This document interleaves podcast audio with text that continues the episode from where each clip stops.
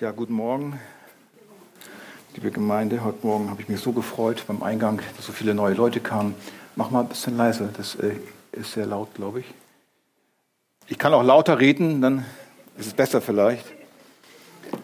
Heute Morgen machen wir wieder mal ein Stück aus dem zweiten Buch Mose. Wir sind ja grundsätzlich in einer Auslegungsreihe über das zweite Buch Mose, die jetzt ein paar Mal unterbrochen worden ist, weil wir hatten einige besondere Gottesdienste. In Hamburg ist jetzt auch heute Taufe. Das heißt, nächsten Sonntag wird vermutlich Arthur wieder über die Offenbarung dann weiter predigen.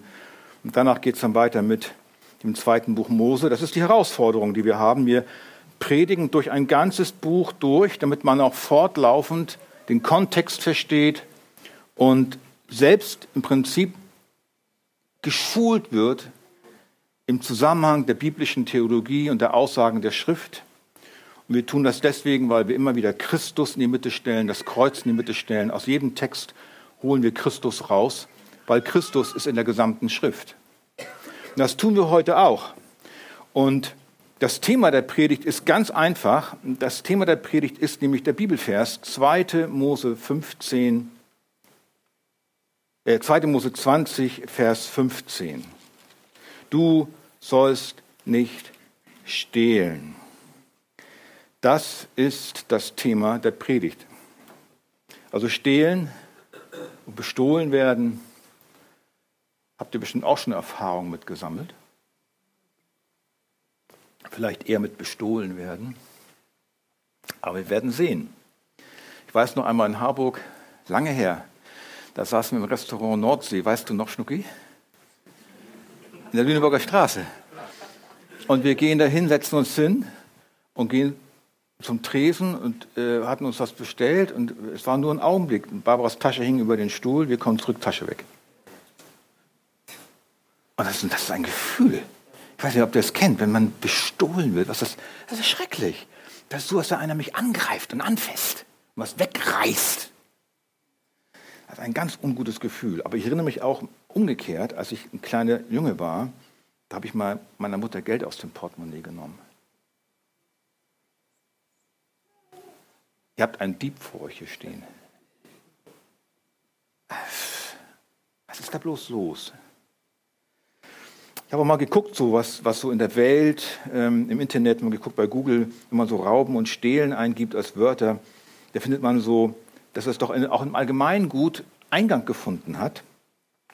Zum Beispiel, ähm, er oder sie hat mir das Herz gestohlen. Jemand den letzten Nerv rauben. Probleme, die einen Schlaf rauben, jemanden die Show stehlen, jemanden die Zeit stehlen, wird auch sehr also stehen wird auch positiv im Kontext benutzt. Zum Beispiel, wenn man mit einem Freund loyal zusammensteht, jemand, mit dem man die Pferde stehlen kann. Toll, super. Komm, lass mal die Pferde stehlen. Wir sind echte Freunde. Sich davon stehlen, aus dem Haus stehlen, sich aus der Verantwortung stehlen. Das kann mir alles gestohlen bleiben. Oder lang, andere Wörter dafür. Lange Finger machen, stehlen wir eine Elster. Die diebische Elster, daher kommt das. Ne? Wie ein Rabe. Etwas stibitzen. Das klingt doch so verniedlichend. Auch ich was gestibitzt. Etwas mitgehen lassen. Etwas abrippen, mausen, zocken. Jemanden etwas abknöpfen. Oder noch schöner, etwas organisieren. Ja, ne? Gelegenheit macht Diebe.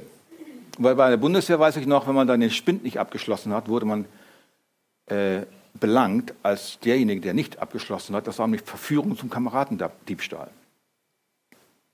Muss also selbst, wenn ich dafür nicht sorge, dass mein Spind abgeschlossen ist, verführe ich meinen Kameraden, der dann, wenn er dementsprechend geneigt ist, mein, mein Spind dann durchwühlt. Also, deswegen, du sollst nicht stehlen. Wir machen das trotzdem, auch wenn das jetzt komisch wirkt, steht noch einmal alle auf. 2. Mose 20, Vers 15. Du sollst nicht stehlen. Amen. Setzen. Wir reden heute nur noch in Kurzwortsätzen. Du sollst nicht stehlen. Wörtlich heißt es, du stiehlst nicht. Wörtlich, du stiehlst nicht. Komm zu mir nach Hause, aber du stiehlst nicht. Du stiehlst nicht. Hebräisch Ganab, daher das Wort Ganove.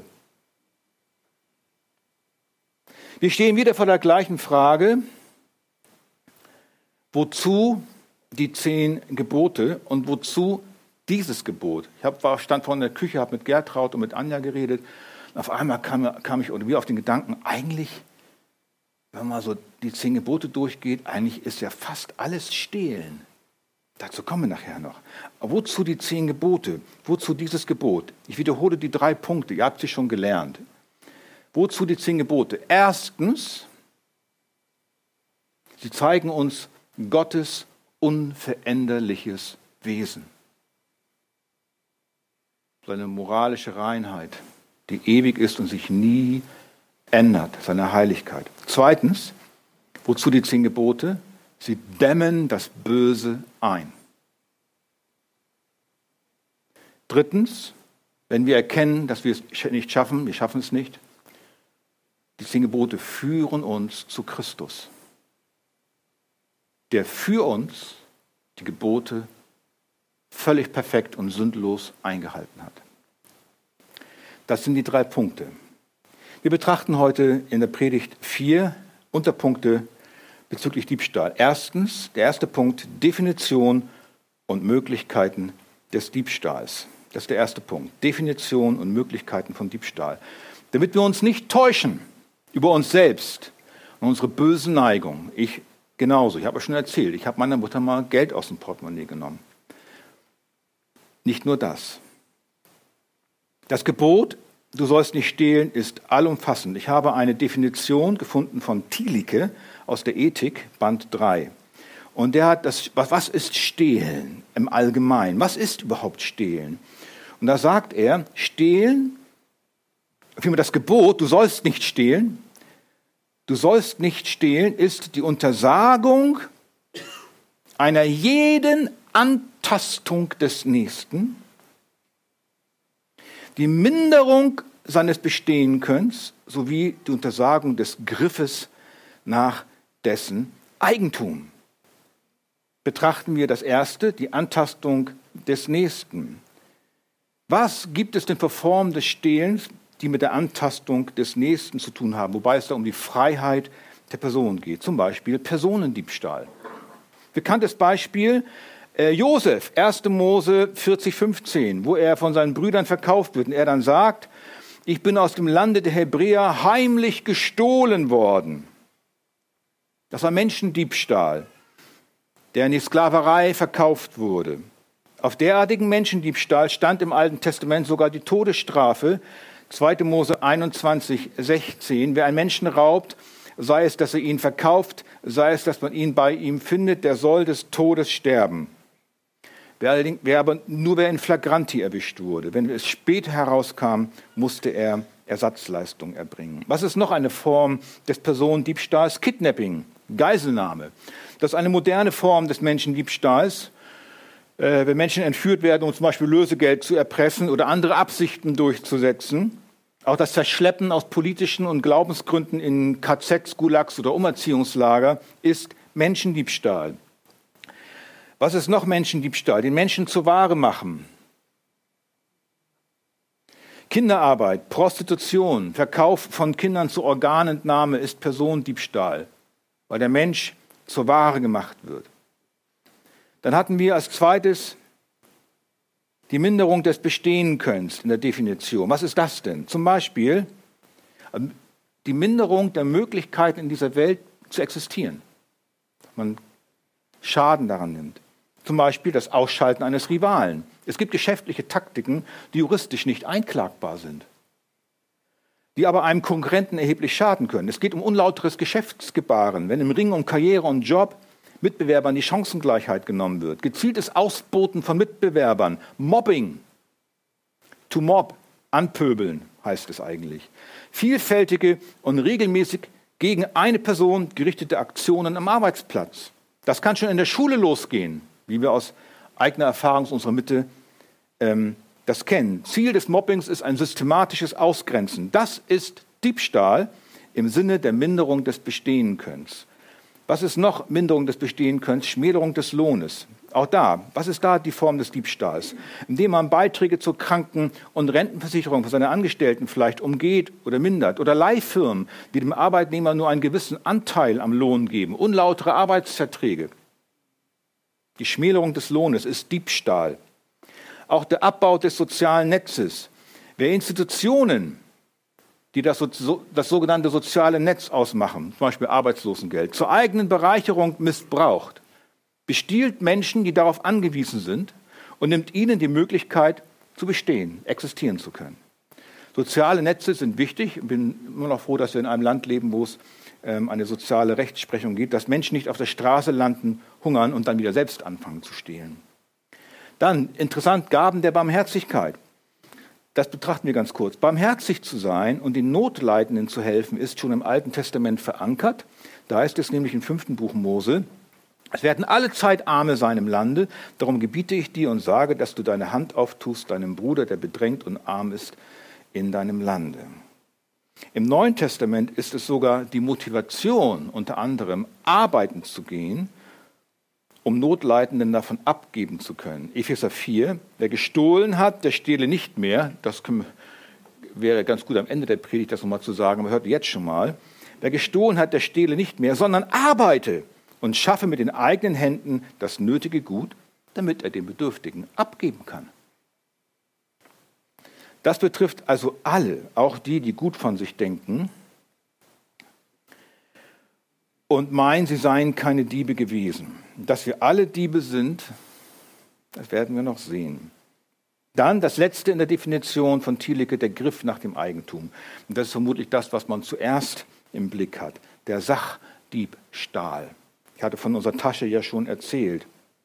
Sachdiebstahl wurde im Alten Testament anders als in der außerbiblischen altorientalischen Kultur nicht mit dem Tod bestraft. Der Dieb musste aber mit einer mehrfachen Entschädigung rechnen. 2. Mose 21,37. Wenn jemand ein Rind oder ein Schaf stiehlt und schlachtet oder verkauft, so soll er fünf Rinder für ein Rind wiedergeben und vier Schafe für ein Schaf.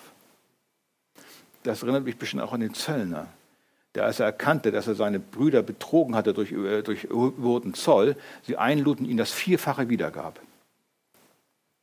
Dabei wurde Mundraub nicht als Diebstahl angerechnet. Wenn du in deines nächsten Weinberg gehst, in 2. Mose, äh 5. Mose 23, 25, wenn du, deines nächst, wenn du in deines nächsten Weinberg gehst, so darfst du Trauben essen nach deinem Wunsch, bis du satt bist aber du sollst nichts in dein Gefäß tun. Da hinein gehört auch das berühmte Ehrenraufen der Jünger. Das war Mundraub, aber es ist kein Diebstahl, es ist ausdrücklich erlaubt. Also ich würde es heute jetzt nicht äh, jemanden raten, in den Weinberg irgendwo zu gehen oder äh, in Apfelplantagen und Äpfel zu essen, bis man satt ist. Das würde sicherlich äh, hier nicht so gesehen werden, weil ja keiner hungern muss bei uns. Ne, das geht ja hier, dass Leute dann Hunger hatten. Das war ja eine andere Zeit. Aber Mundraub generell kann immer wieder vorkommen. Gerade in Notzeiten, in Kriegszeiten kann das passieren. So, ganz kurz, das war die Einleitung. Also, also das erste ist Sachdiebstahl. Der Griff nach dem Eigentum. Da geht es um Geld, Wertsachen, Tiere stehlen, persönliches Sacheigentum. Da wissen wir alle ganz klar, das ist Diebstahl. Warum? Rechtmäßig erworbenes Eigentum ist eine Frucht der Arbeit und des Verstandes des Menschen. Ich sagte es schon, jeder Griff nach dem Eigentum des anderen ist ein Angriff auf dessen Persönlichkeit. Anders als in der Bibel und im Neuen Testament ist dies damals in einem Teil der griechischen Welt, das ist in der griechischen Welt nicht so gewesen. Bei Homer, hört mal, Homer, 8. Jahrhundert vor Christus, da wird das Stehlen nicht nur nicht getadelt, sondern sogar gefeiert. Und zwar wegen der dabei zu beweisenden Schlauheit und Geschicklichkeit. Oh, super. Deshalb stehlen in gleicher Weise in der äh, griechischen Mythologie Götter, Halbgötter und Helden. Das ist okay. Epikur, der lebte 341 bis 271 vor Christus, der lehrte, dass Stehlen durchaus erlaubt ist, wenn es nur listig und geheim geschieht.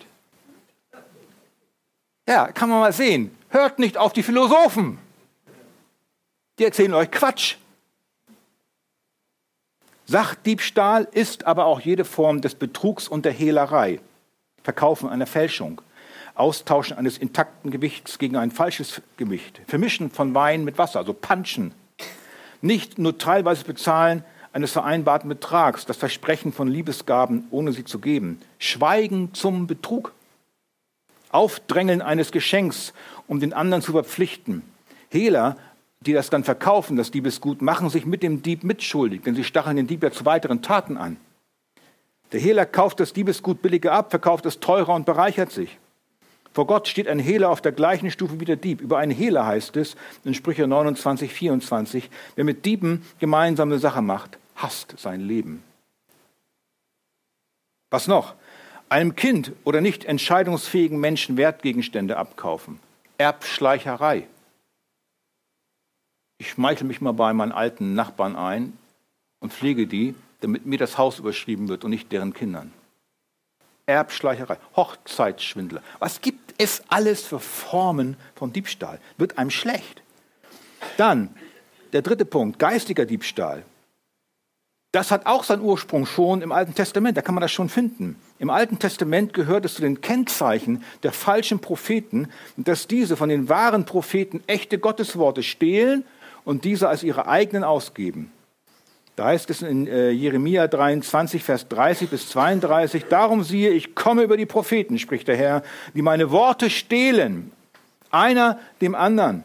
Siehe, ich komme über die Propheten, spricht der Herr, die ihre eigenen Zungen nehmen und behaupten, er hat geredet. Siehe, ich komme über diejenigen, spricht der Herr, die Lügenträume weissagen und sie erzählen und mit ihren Lügen und ihrem leichtfertigen Geschwätz mein Volk irreführen, während ich sie doch nicht gesandt und ihnen nicht befohlen habe und sie diesem Volk auch gar nichts nützen, spricht der Herr. Also, auch im Geistlichen schon und auch in dieser Welt gibt es geistigen Diebstahl.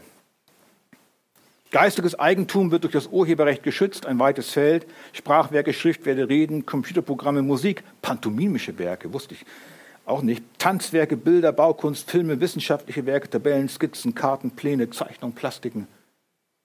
Alles Mögliche kann man, und was geistiges Eigentum ist, durch das Urheberrecht schützen. Dann der Griff nach dem Eigentum, der vierte Punkt, Diebstahl von Gemeineigentum. Was ist das? Zum Beispiel Steuerhinterziehung und Veruntreuung von öffentlichem Eigentum. Steuerhinterziehung hat viele Formen. Dass man jemanden, einen Handwerker holt der dann für einen Schwarz arbeitet. Da möchte ich jetzt über nicht fragen, wer das alles schon gemacht hat. Besitzverheimlichung, Abgabefrisuren, Einkauf auf dem schwarzen Markt, sich illegale Steuervorteile beschaffen, Kaschieren eines Etats und bei Veruntreuung des öffentlichen Eigentums, Unterschlagung, Beschädigung von Gemeineigentum, Beeinträchtigung von Gemeineigentum durch Fahrlässigkeit, Gleichgültigkeit und viele weitere Punkte. Im Übrigen kann man auch sich selbst bestehlen. Thomas Watson schreibt in seinem Buch Die Zehn Gebote, der Geizhals ist auch ein Dieb. Er bestiehlt sich selbst, indem er sich das nicht gönnt, was er nötig hat.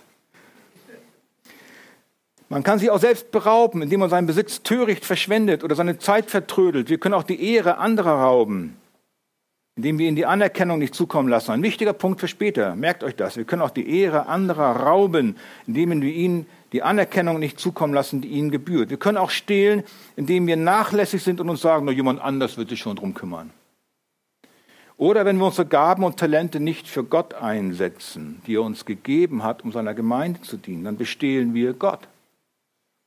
Oder wenn wir es ablehnen, Gottes Wort zu gehorchen, ungehorsam ist, dann bestehlen wir auch Gott. Hochinteressant. Das Gebot ist allumfassend und besagt, jeder Mensch ist ein Dieb. Da mag es in deinem Herzen jetzt brodeln oder auch nicht. Nach dieser allumfassenden Definition, da gibt es noch viel mehr, kommt keiner beim Gerichtstag daran.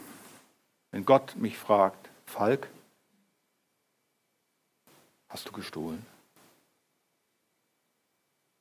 Nö,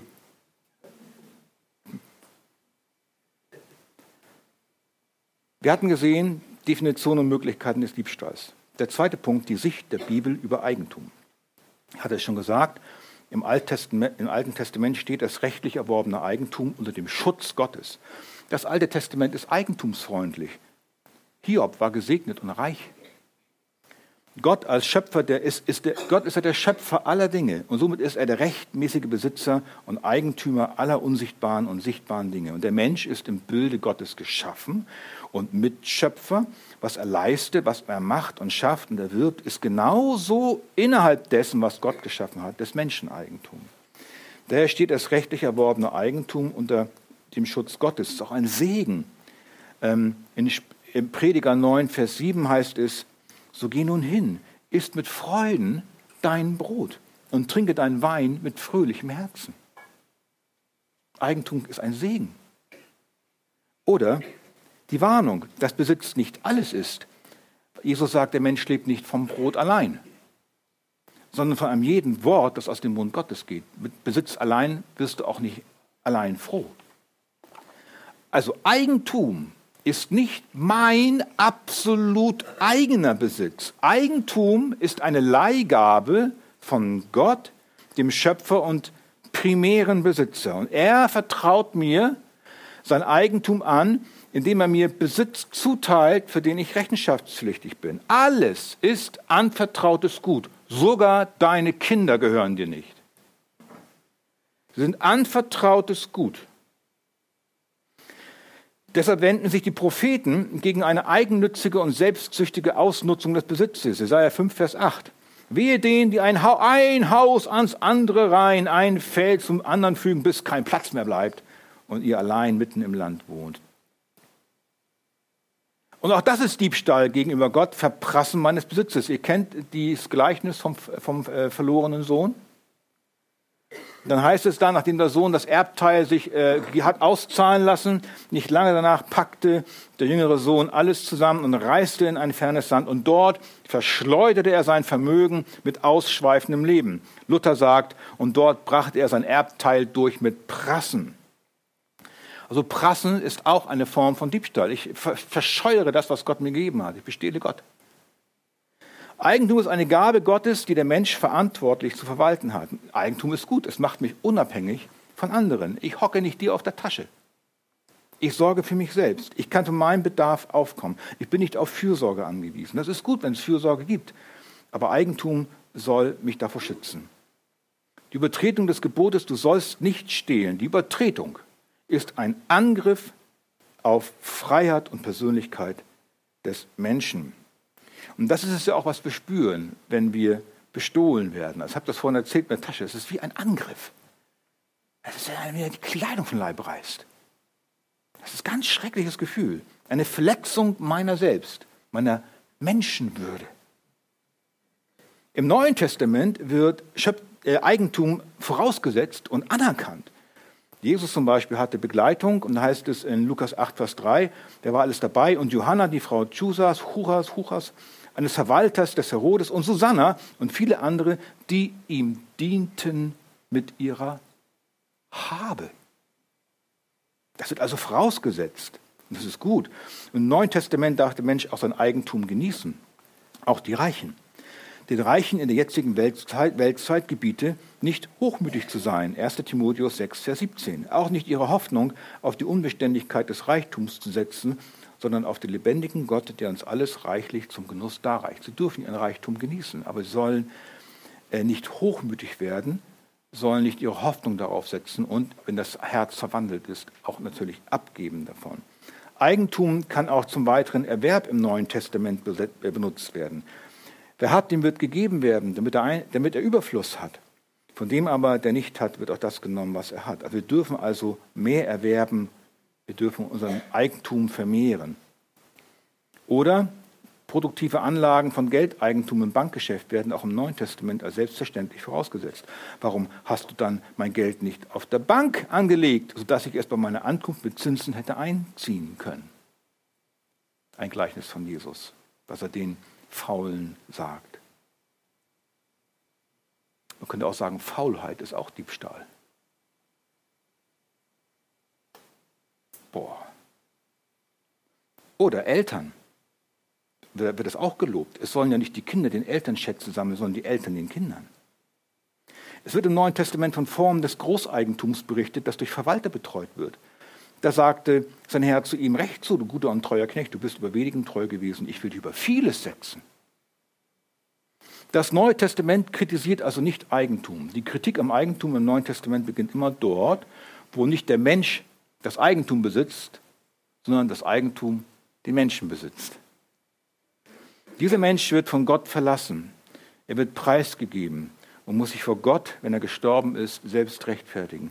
Das berühmte Gleichnis vom reichen ähm, Bauern, Lukas 12, 18 bis 21. Ich will meine Scheunen abbrechen und größere bauen. Ich will alles, was daran, alles, was mir gewachsen ist, und meine Güter aufspeichern. Ich will zu meiner Seele sagen, Seele, du hast einen großen Vorrat auf viele Jahre.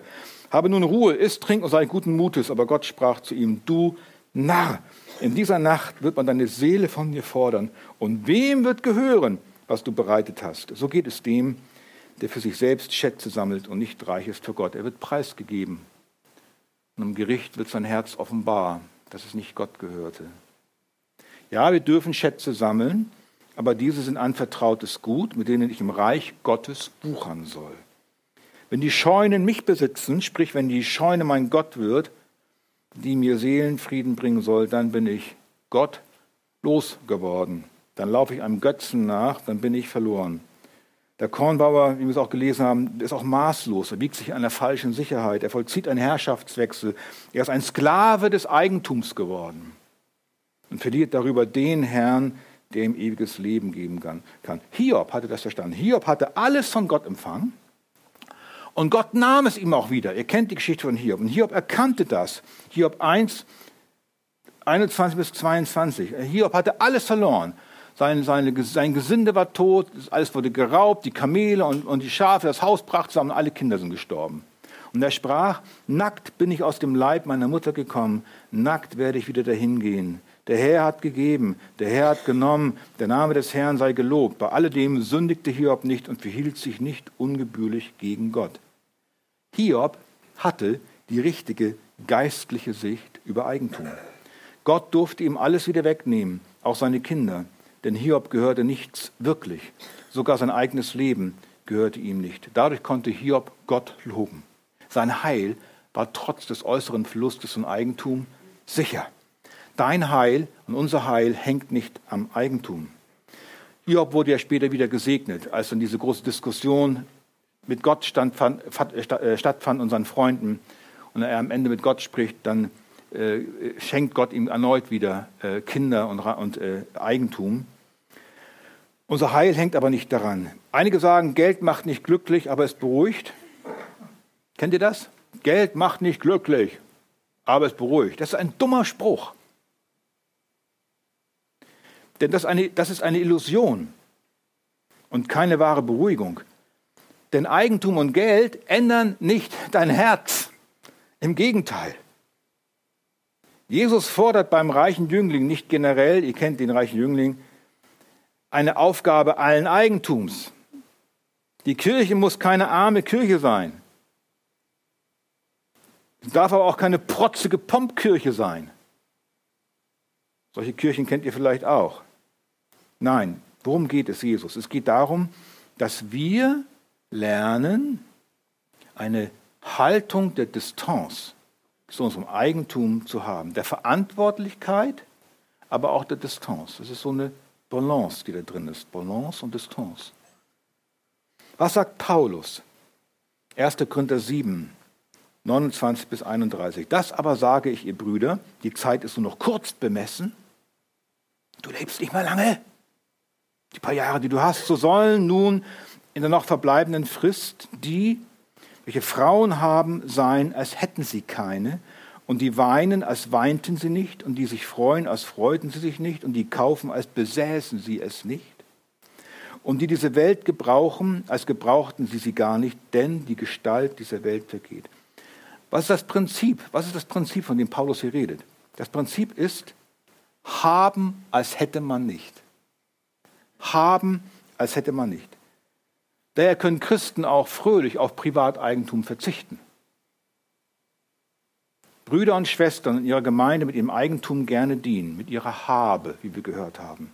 aber immer nur freiwillig, nie auf sektierischen Druck von irgendeiner Leitung, die einem das sagt, du musst es aber, sonst bist du raus. Nie als Zwang. Ist auch keine Voraussetzung dafür, Christ zu werden.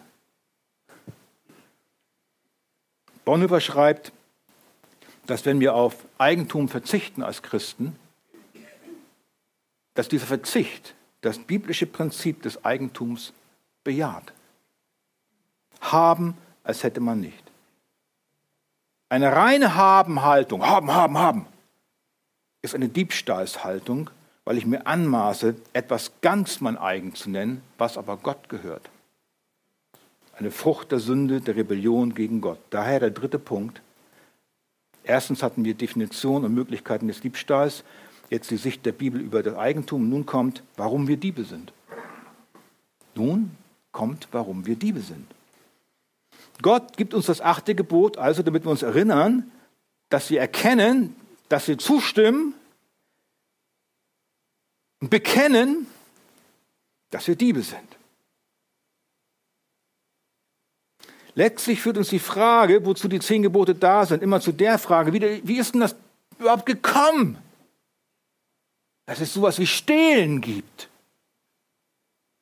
Wieso brauchen wir Polizei und Gesetze und, und Strafen? Warum können wir nicht alle die Türen offen lassen? Antwort ist ganz einfach, weil der Mensch böse ist. Wie kommt das Böse in die Welt? Wie kommt das Böse in die Welt? Letztlich ist das ein Geheimnis, das wir auch nie äh, auf dieser Seite dieser, in dieser gefallenen Welt ergründen können. Das Wort Gottes gibt uns so ein paar Einblicke, zum Beispiel Jesaja 14, 12 bis 14.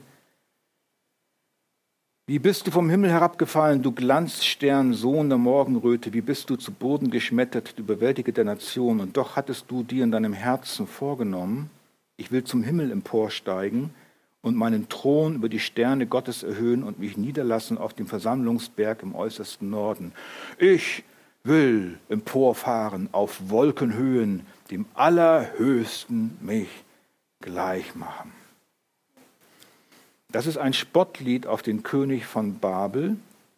Und dieses Lied wird zu Recht von den Auslegern gesehen als eine Übertragung dessen, was der Satan, was Luzifer, hier genannt Glanzstern, Lichtträger, beabsichtigte im Himmel zu tun. Was wollte Luzifer im Himmel tun? Er wollte Gott den Thron stehlen. Und weil Adam auf den Satan in Form der Schlange hörte, fiel Adam genauso wie Satan fiel. Das muss dem Satan eine, ich sag mal, diebische Freude gemacht haben. Diebische Freude, doch so ein Ausdruck, ne? Diebische Freude. Als er, der Satan, den Thron Gottes nicht bekam, jetzt Gott beraubt, indem er Gott den Menschen stiehlt. Adam wurde selbst ein Dieb, indem er auf die Lüge des Satans, der Schlange hörte. Er stahl die Frucht vom Baum der Erkenntnis. Das durfte er nicht tun. Und durch diesen ersten Diebstahl, durch das, die Übertretung des Gebots von Gott, des Eingebotes, fiel die ganze Menschheit, der Sündenfall. Mit der Übertretung nur eines Gebotes geschah die große moralische Korruption. Die Menschheit wurde ein Geschlecht von Götzenanbetern, Feiertagsentheiligern, ein Geschlecht, das den Namen Gottes missbraucht, den Eltern nicht mehr gehorcht, ein Geschlecht von Ehebrechern, Mördern, Lügnern, Neidern und Dieben. Das sind so kurz mal gesagt die zehn Gebote, die drin vorkamen. Dabei wissen wir, die wir gefallen sind und Sünder sind, dass Stehlen schlecht ist. Ich sagte es schon, das merken wir spätestens dann, wenn wir selbst bestohlen werden. Das geht sogar Mafiabossen und Drogendealern so. Das finden die gar nicht gut, wenn man sie bestiehlt. Der Mensch ist noch im Bilde Gottes geschaffen. Da ist noch sowas drin, das das bewerten kann. Und dann halten wir uns selbst für gut und gerecht vor Gott, nur weil wir nie bewusst Taschendiebstahl begangen. Ich habe hab noch nie Taschendiebstahl begangen. Bin ja gar nicht geschickt genug dafür mit meinen Wurstfingern. Oder in das Haus eines anderen eingebrochen bin. Ich habe noch kein Bild aus einem Museum gestohlen oder eine Postkutsche ausgeraubt. Ich bin ein anständiger Bürger. Ich, ich stehe hier nur vor anständigen Bürgern, deren ich auch einer bin. Ich bin doch kein Dieb. Aber ich habe es schon erzählt, die ganze Ausführung davor, was Stehlen ist. Da muss uns im Prinzip, na, müssen wir uns so eigentlich sehen, wie wir wirklich sind. Genauso wenig wie es uns möglich ist, alle anderen Gebote zu halten, so können wir auch dieses nicht halten. Unser Herz ist verdorben. Es ist diebisch, erfinderisch im Bösen, Römer 1, Vers 30, und erfinderisch im Erfinden von Ausreden, mit denen wir uns selbst eine gute, makellose Beurteilung ausstellen. Wir kommen aber als Sünder auf die Welt und so kommen wir auch als Diebe auf die Welt. Ich denke, stehlen muss uns keiner beibringen, vielleicht die Art und Weise, wie man es macht. Genauso wie uns auch Lügen keiner beibringen muss. Das geht von selbst. Gesetze und Regeln und Normen sind genau aus diesem Grund da, damit wir nicht über uns herfallen und uns gegenseitig ausplündern. In Harburg hatten wir mal einen Tornado. Da war dann drei Tage lang kein Strom in ganz Harburg, weil es gab nur eine Leitung nach Hamburg, über den Strom brachte. Verrückt. Sofort musste die Polizei ausrücken, um Plünderungen zu unterbinden. Das ist die Wahrheit. Ich möchte nicht wissen, was passiert, wenn mal Krieg ist oder Bürgerkrieg. Diebstahl hat also seinen Ursprung in der Bosheit des Satans. Und durch ihn ließ sich Adam belügen und wurde ein Feind Gottes. Und deswegen sind wir auch Feinde Gottes. Unser Urteil steht fest. Selbst wenn es nicht zehn Gebote, sondern nur das achte Gebot da wäre, hätten wir keine Chance. Unser Urteil steht fest. Ewige Trennung von Gott. Wer kommt uns zu Hilfe? Oh, sagt Paulus, wer kann mich erretten vom Leib des Todes? Wer rettet mich? Und das ist der letzte Punkt. Wer rettet mich vor dem Gericht? Rettung kann nur erfolgen, wenn mein Herz sich ändert. Wenn ich von einem Dieb zu einem begnadigten Dieb werde. Wenn mir die Strafe für meinen Diebstahl erlassen wird, für meinen Herzensdiebstahl. Wenn mir vergeben wird. Und das ist nicht so einfach. Das ist ein großes juristisches Problem. Das ist ein forensisches Problem. Wenn ich hier was stehle, wenn du hier was stiehlst und erwischt wirst, dann kriegst du eine Strafe musst du das ersetzen oder kommst in den Knast oder wirst zu Ausgleichsarbeiten herangezogen, kriegst einen Vermerk, vorbestraft, kriegst keinen Job mehr. Das hängt vom Wert des Diebesgutes ab. Kleiner Diebstahl, kleine Strafe. Großer Diebstahl, große Strafe. Ganz großer Diebstahl, kleine Strafe. Ich scherze.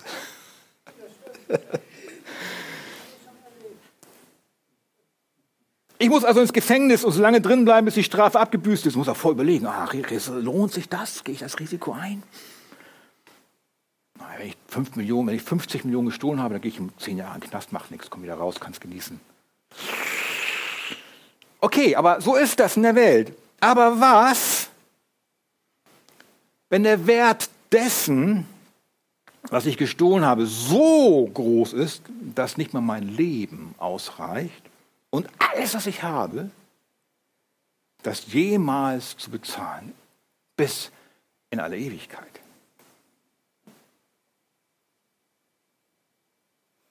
Was für ein Raub kann das sein, der so etwas nach sich zieht? Was meint ihr? Das ist der Unglaube. Unglaube, nicht an Gott glauben, ist Raub. Ich bestehle Gott der Ehre, die ihm gebührt. Ich bestehle Gott des Eigentums, das ihm gebührt. Was hatte die Schlange gesagt? Gott weiß, an dem Tag, da ihr davon esst, werden euch die Augen geöffnet und ihr werdet sein wie Gott. Ihr werdet sein wie Gott. Ihr werdet erkennen, was gut und böse ist. Ihr werdet sein wie Gott. Das ist der Punkt. Ich will auch das haben, was Gott hat. Ich will auf dem Thron sitzen. Ich will sein wie Gott. Ich will selbst der Boss in meinem Leben sein. Oder diese, diese Trickfilmserien. Boss Baby, da geht's schon los, wenn die Kinder schon drauf getrimmt. Boss Baby. Ich lasse mir nichts sagen. Ich weiß besser, was richtig ist. Ich setze Gott ab. Ich bestehle, ich stehle ihm seinen Thron. Ich bin der König in meinem Leben. Ich lasse mir von niemandem was sagen. Adam hatte als er das eine Verbot übertrat, alle Gesetze gebrochen, die Gottes Wesen in den zehn Geboten, die er später gab, ausmachen. Indem Adam dies eine Gebot übertrat, betete er nicht mehr Gott allein an. Er war zu einem Ehebrecher, Lügner, Dieb und Mörder und allem anderen geworden, was das Gesetz sagt. Was ist denn darauf die Strafe? Den, den König des Universums zu bestehlen. Ich meine, wenn ich Angela Merkel bestohlen hätte, das wäre schon schlimm genug gewesen. Oder die Queen, er jetzt der King, King Charles. Ne? Ich gehe mal, geh mal in den Tower und stehle die Kronjuwelen. Was passiert? Da komme ich nicht mehr raus aus dem Knast. Was ist denn, wenn ich Gott bestehle? Was, was ist darauf die Strafe? Was muss Gott tun, um zu zeigen, dass er ein gerechter Gott ist? Wozu ist Gott aus einem absolut gerechten, unbestechlichen und heiligen Wesen heraus verpflichtet, damit niemand kommen kann und sagen kann, Gott ist ungerecht oder korrupt oder hat sich bezahlen lassen, damit er mich wieder freispricht. Was ist der Lohn für die von Gott gegebene Gesetzesübertretung? Was ist der Lohn für diese Art von Hoheitsdiebstahl? Was ist das gerechte Urteil über ein böses Herz, aus dessen finsteren Tiefen alle Bosheit beständig hervorquillt? Was ist der Lohn derer? Was ist der Lohn für das Menschengeschlecht, für jeden einzelnen Menschen, der in der Erbfolge und Abstammung Adams steht? Was ist der Lohn der Sünde? Was ist der Lohn der Sünde? Dass Gott ein Auge zudrückt und mir sagt, ich soll das Ausgleich gute Taten tun? Wenn gute Taten allein mich in den Himmel bringen sollen und meine Schuld bezahlen sollen, dann ist der, der mir das verspricht, nicht Gott, sondern der Teufel selbst. Meine guten Taten wiegen meine schlechten Taten nicht auf. Das geht vielleicht ein bisschen in dieser Welt. Beim Mord hört schon auf. Aber vielleicht komme ich in den Himmel. Vielleicht, reich, hoffentlich reichen meine guten Taten. So werden Leute im Ungewissen gelassen. Oder ich, ich muss ins Fegefeuer. Schrecklich, was ist das denn für eine Vorstellung? Gibt es ja gar nicht in der Bibel. Oder ich zahle Geld, Ablass, wenn die Münze im Kasten klingt. Oder ich krieche, krieche einmal alle 25 Jahre durch ein Ablasstor in der Seite einer Kirche, dann ist meine Generalschuld erlassen. Das sind das für Überlegungen. Das sind alles Lügen vom Teufel. Das ist nicht die gute Botschaft. Das ist nicht das Evangelium. Das ist gar keine gute Nachricht. Das ist eine sch schlechte Nachricht. Weiterhin ein Disvangelium. Adam wurde gesagt, dass er gewisslich sterben muss, wenn er vom Baum der Erkenntnis essen solle. Das, das trat ein, aber nicht sofort. Er musste aus dem Paradies raus mit Eva. Der, zurück, der Weg zurück war versperrt. Ihr wisst es. Die Cherubim mit dem flammenden Schwert kannst nicht mehr zurück. Schon gar nicht mit deinen guten Taten.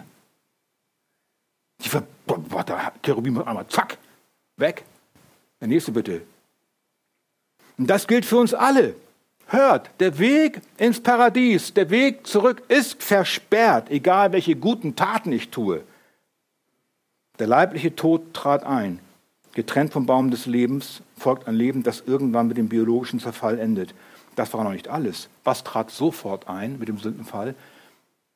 Der Tod in der Beziehung zu Gott. Das nennen wir den geistlichen Tod. Seitdem sind alle Menschen, wenn sie auf die Welt kommen, erstmal geistlich tot. Der Tod der Beziehung zu Gott. Damit kommen wir auf die Welt. Frage dich, wieso habe ich keine Beziehung zu Gott? Wieso glaube ich nicht an Jesus? Wieso glaube ich lieber an nichts? Oder an Butter? Oder an Esoterik? an den Islam oder an mich, weil deine Beziehung zu Gott tot ist. Weil als Kind Adams du den geistlichen Tod geerbt hast. Und wenn der leibliche Tod dann eintritt, ohne dass der geistliche Tod beseitigt worden ist, dann bleibt das so in alle Ewigkeit. Diese getrennte Beziehung zum Schöpfergott bleibt ewig so getrennt. Ewiges Leben in ewiger, isolierter Hoffnungslosigkeit, in der Finsternis, wo Heulen und Zähneklappern ist, wie Jesus selbst sagt bis hin zur völligen Vernichtung zusammen mit dem Teufel, dem Tod und allen, die ihm angehören. Das wäre gerecht. Und wenn Gott so handeln würde, flächendeckend seit Adam, könnte niemand ihm einen Vorwurf machen. Aber Gott ist ja nicht nur unendlich heilig und gerecht, er ist auch die Liebe. Er ist gleichzeitig auch unendliche, unendliche Liebe. Zugleich mit dem Sündenfall verhieß er, dass einer kommt, der den Kopf der Schlange zertreten will. Das ist wer? Jesus, der sündlose Sohn Gottes, der liebste Sohn. das Liebste, was der Vater hat. Und die Schlange wird ihm in die Ferse beißen. Das ist der Tod am Kreuz. Das ist Jesus, der als Lamm Gottes unsere Schuld bezahlt. Wir müssen nicht erst das Auto unseres Nachbarn gestohlen haben. Unsere Herzen sind böse. Wir sind vom Wesen her Diebe. Unser gefallener Zustand ist ein Zustand des Diebseins. Wir stehlen täglich die Ehre Gottes, treten seine Gebote mit Füßen, achten das Opfer Jesu als gering, machen es lächerlich, reißen Witze drüber. Ja, ihr vielleicht nicht mehr. Wir behaupten einfach, Jesus ist nicht Gott. So waren wir alle. Ihr wart aber alle so. Hört mal Römer. Als solche, Römer 1, Vers 29 bis 32, als solche, die voll sind von aller Ungerechtigkeit, Unzucht, Schlechtigkeit, Habsucht, Habsucht und Diebstahl gehören ganz eng zusammen. Bosheit, voller Neid, Mordlust, Streit, Betrug und Tücke. Solche, die Gerüchte verbreiten, Verleumder, Gottesverächter, Freche, Übermütige, Prahler, erfinderisch im Bösen, den Eltern ungehorsam, unverständig, treulos, lieblos, unversöhnlich, unbarmherzig, obwohl sie das gerechte Urteil Gottes erkennen, dass die des Todes würdig sind, welche so etwas verüben, tun sie diese Dinge nicht nur selbst, sondern haben auch Gefallen an denen, die sie verüben. Und 1. Korinther, das, das war, die zweiten Teil habe ich euch nicht gegeben. Äh, jetzt kommt 1. Korinther 6, 9 bis 10. Wisst ihr denn nicht, dass Ungerechte, zum Beispiel Diebe, das Reich Gottes nicht erben werden? Irrt euch nicht. Weder Unzüchtige noch Götzendiener, weder Ehebrecher, Weichlinge, Knabenschänder, weder Diebe noch Habsüchtige, noch Trunkenbolte, noch Lästerer, noch Räuber werden das Reich Gottes erben. Es ist aus. Aber dann kommt die Wende in Vers 11. Und solche sind etliche von euch gewesen, aber ihr seid abgewaschen. Ihr seid geheiligt, ihr seid gerechtfertigt, also gerecht gemacht worden in den Namen des Herrn Jesus und in dem Geist unseres Gottes. Und daher kann Paulus auch sagen in 2. Korinther 5, 17 plus 21, darum ist jemand in Christus, da passiert was Neues. So ist eine neue Schöpfung. Das Alte ist vergangen, es ist alles neu geworden. Und dann der entscheidende Satz, Vers 21.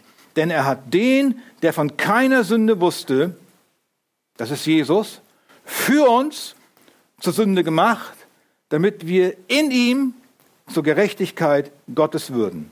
Also ein Austausch findet statt.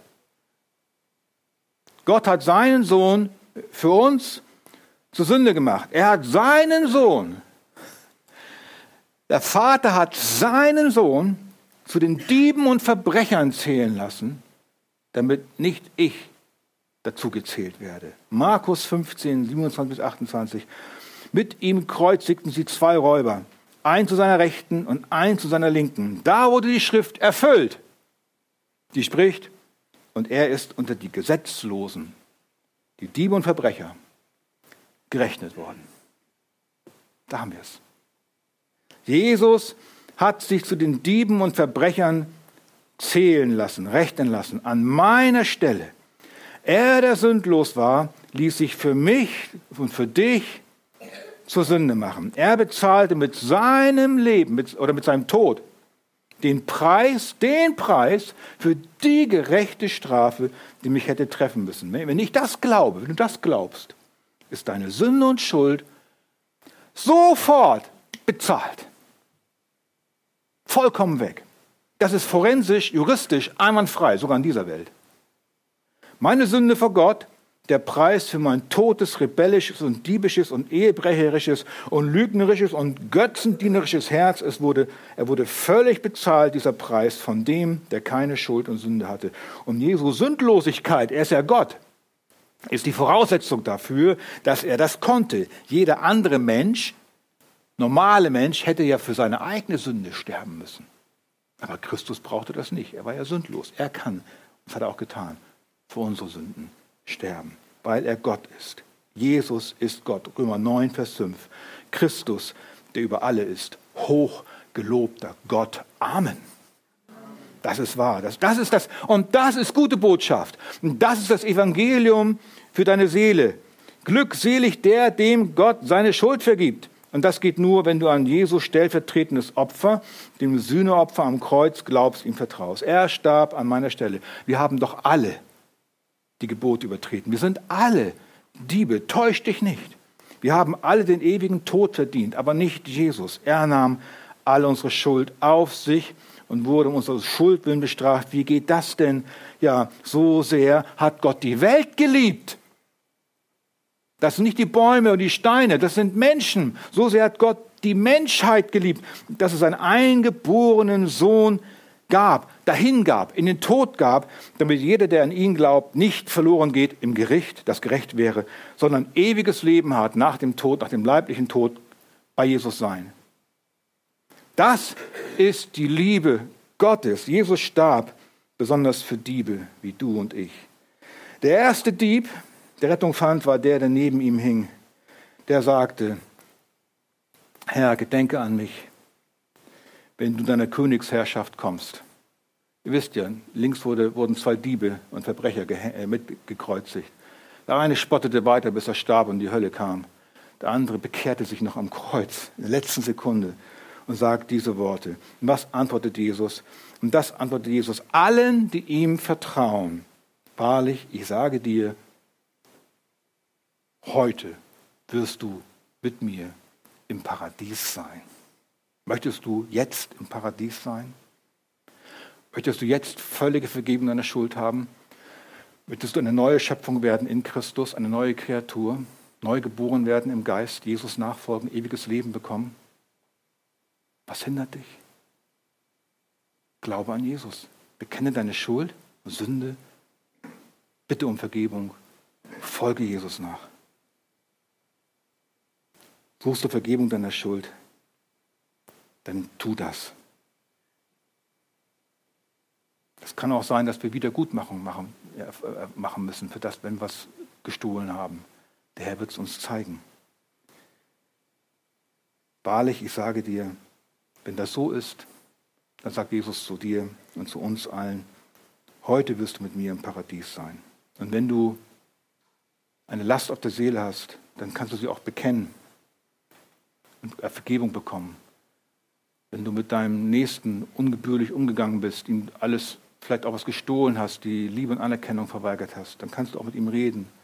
Und wir können uns einander vergeben, uns versöhnen. Das ist ja auch eine Frucht des Geistes, dass wir uns dann vergeben können. Denn wir sind weiterhin ja Sünder und, Sünde, und äh, mangeln, mangeln vielfach all dessen, was wir, was wir tun sollen. Wir bleiben weiterhin Diebe, aber begnadigte Diebe und leben aus der Gnade, die täglich fließt und aus der Vergebung. Amen.